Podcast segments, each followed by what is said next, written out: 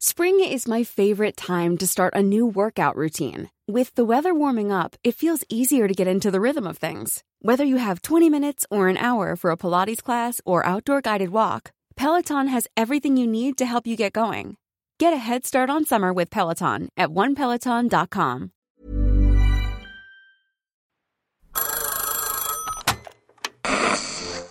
Hola. Hola. Hola, hola. ¿Estás ahí? ¿Quieres saber lo que está pasando en tu país y en el mundo en pocos minutos? Te lo cuento. Te lo cuento. Te lo cuento. Hoy es martes, 24 de enero de 2023, y estas son las principales noticias del día. Te lo cuento. Con el jurado integrado, arrancó la fase de presentación de pruebas en el juicio de García Luna. Tras varios días de espera, el jueves pasado se eligieron a los 12 integrantes del jurado. El primer paso para oficialmente poner en marcha el juicio contra el exsecretario de Seguridad Pública de México, Genaro García Luna. Con este trámite hecho, ayer empezó formalmente la fase de presentación de pruebas en una corte federal de Nueva York.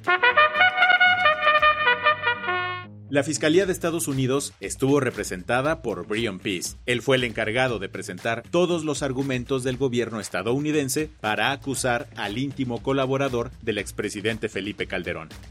Los fiscales insisten que García Luna recibió sobornos del cártel de Sinaloa a cambio de permitirles operar libremente. Para probar sus acusaciones, la fiscalía sentó como testigo a Sergio Villarreal Barragán, alias El Grande, el antiguo colaborador del cártel de Sinaloa y del cártel de Juárez confirmó haber visto a García Luna recibir dinero del narco, con cifras que llegaban hasta el millón y medio de dólares mensuales. Incluso aseguró que el cártel de Sinaloa no habría crecido como lo hizo sin el papel del exfuncionario mexicano.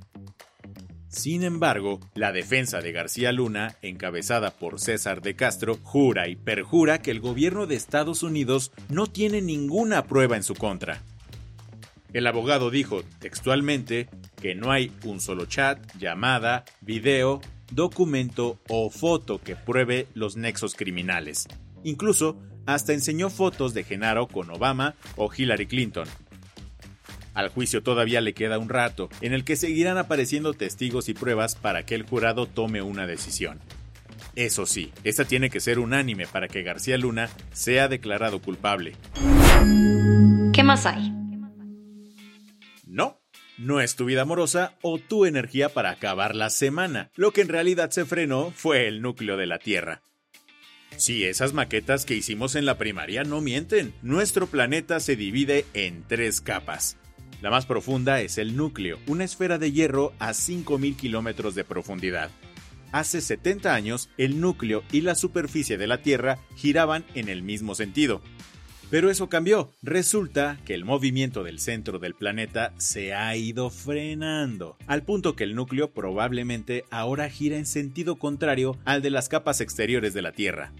Esa es la conclusión a la que llegaron Ji Yang y Xiaodong Song del Instituto de Geofísica Teórica y Aplicada de la Universidad de Pekín, en un estudio publicado ayer en Nature Geoscience.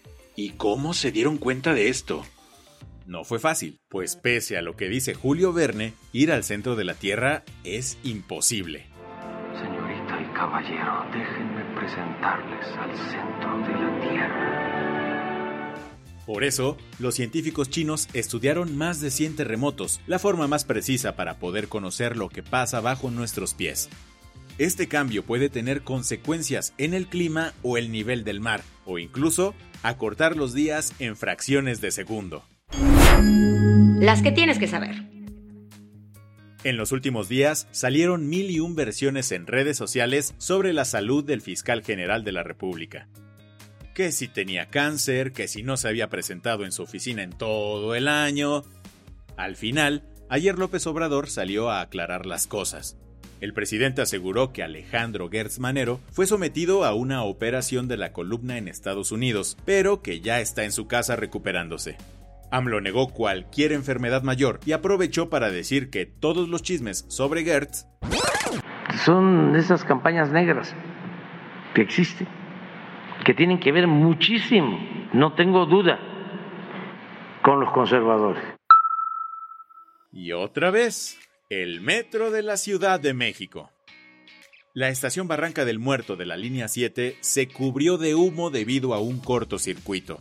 El humo fue tan denso que 20 personas resultaron intoxicadas y 15 tuvieron que ser atendidas en un hospital cercano. Por este incidente, el servicio en esta línea se vio interrumpido por casi 5 horas.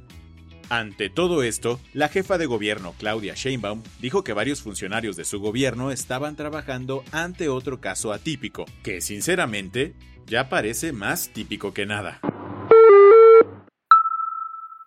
Desde el fin de semana se hicieron virales varios videos donde se ve a taxistas de Cancún agredir a turistas que tomaron Ubers en la ciudad. Son ilegales, son ilegales, es no working here. Ilegal, the application ilegal. Por eso, cuando entre jefe, no ahorita. Mi jefe, oiga, pregunta, si es ilegal, ¿por qué no se llevan el vehículo detenido? Y es que hace unas semanas el gobierno autorizó la presencia de estos servicios de transporte por aplicación en la ciudad, algo que hizo enojar a los taxistas. Como los ataques de la mafia de taxistas en Quintana Roo está desatada, el Departamento de Estado de los Estados Unidos emitió una alerta de seguridad a sus ciudadanos para que tengan cuidado cuando viajen a Cancún. Ya son 11 las personas fallecidas en el shooting durante las celebraciones del Año Nuevo Chino en Monterey Park, California. Esto después de que una víctima falleciera en un hospital el lunes, aunque su identidad no ha sido dada a conocer. Mientras tanto, las autoridades siguen investigando los motivos que llevaron a Hu Cantran, de 72 años, a cometer el ataque. Y no, no se ha descartado la posibilidad de que haya sido un crimen de odio. La del vaso medio lleno. El hospital de Elmhurst Memorial combatió la falta de personal contratando robots. El centro médico en las afueras de Chicago decidió contratar a los asistentes mecánicos Moxie, después de que la pandemia y la baja entrada de nuevos estudiantes les empezara a causar problemas por la falta de enfermeros. Los dos robots se encargan de repartir medicamentos y suministros. Y vaya que son cracks en su trabajo, pues han hecho cerca de 1.800 entregas al mes, ahorrándole al personal humano 2 millones de pasos y 3.100 horas de trabajo. Con esto cerramos las noticias más importantes del día. Yo soy Baltasar Tercero. Gracias por acompañarnos hoy en Te lo Cuento. Nos escuchamos mañana con tu nuevo shot de noticias. Chao.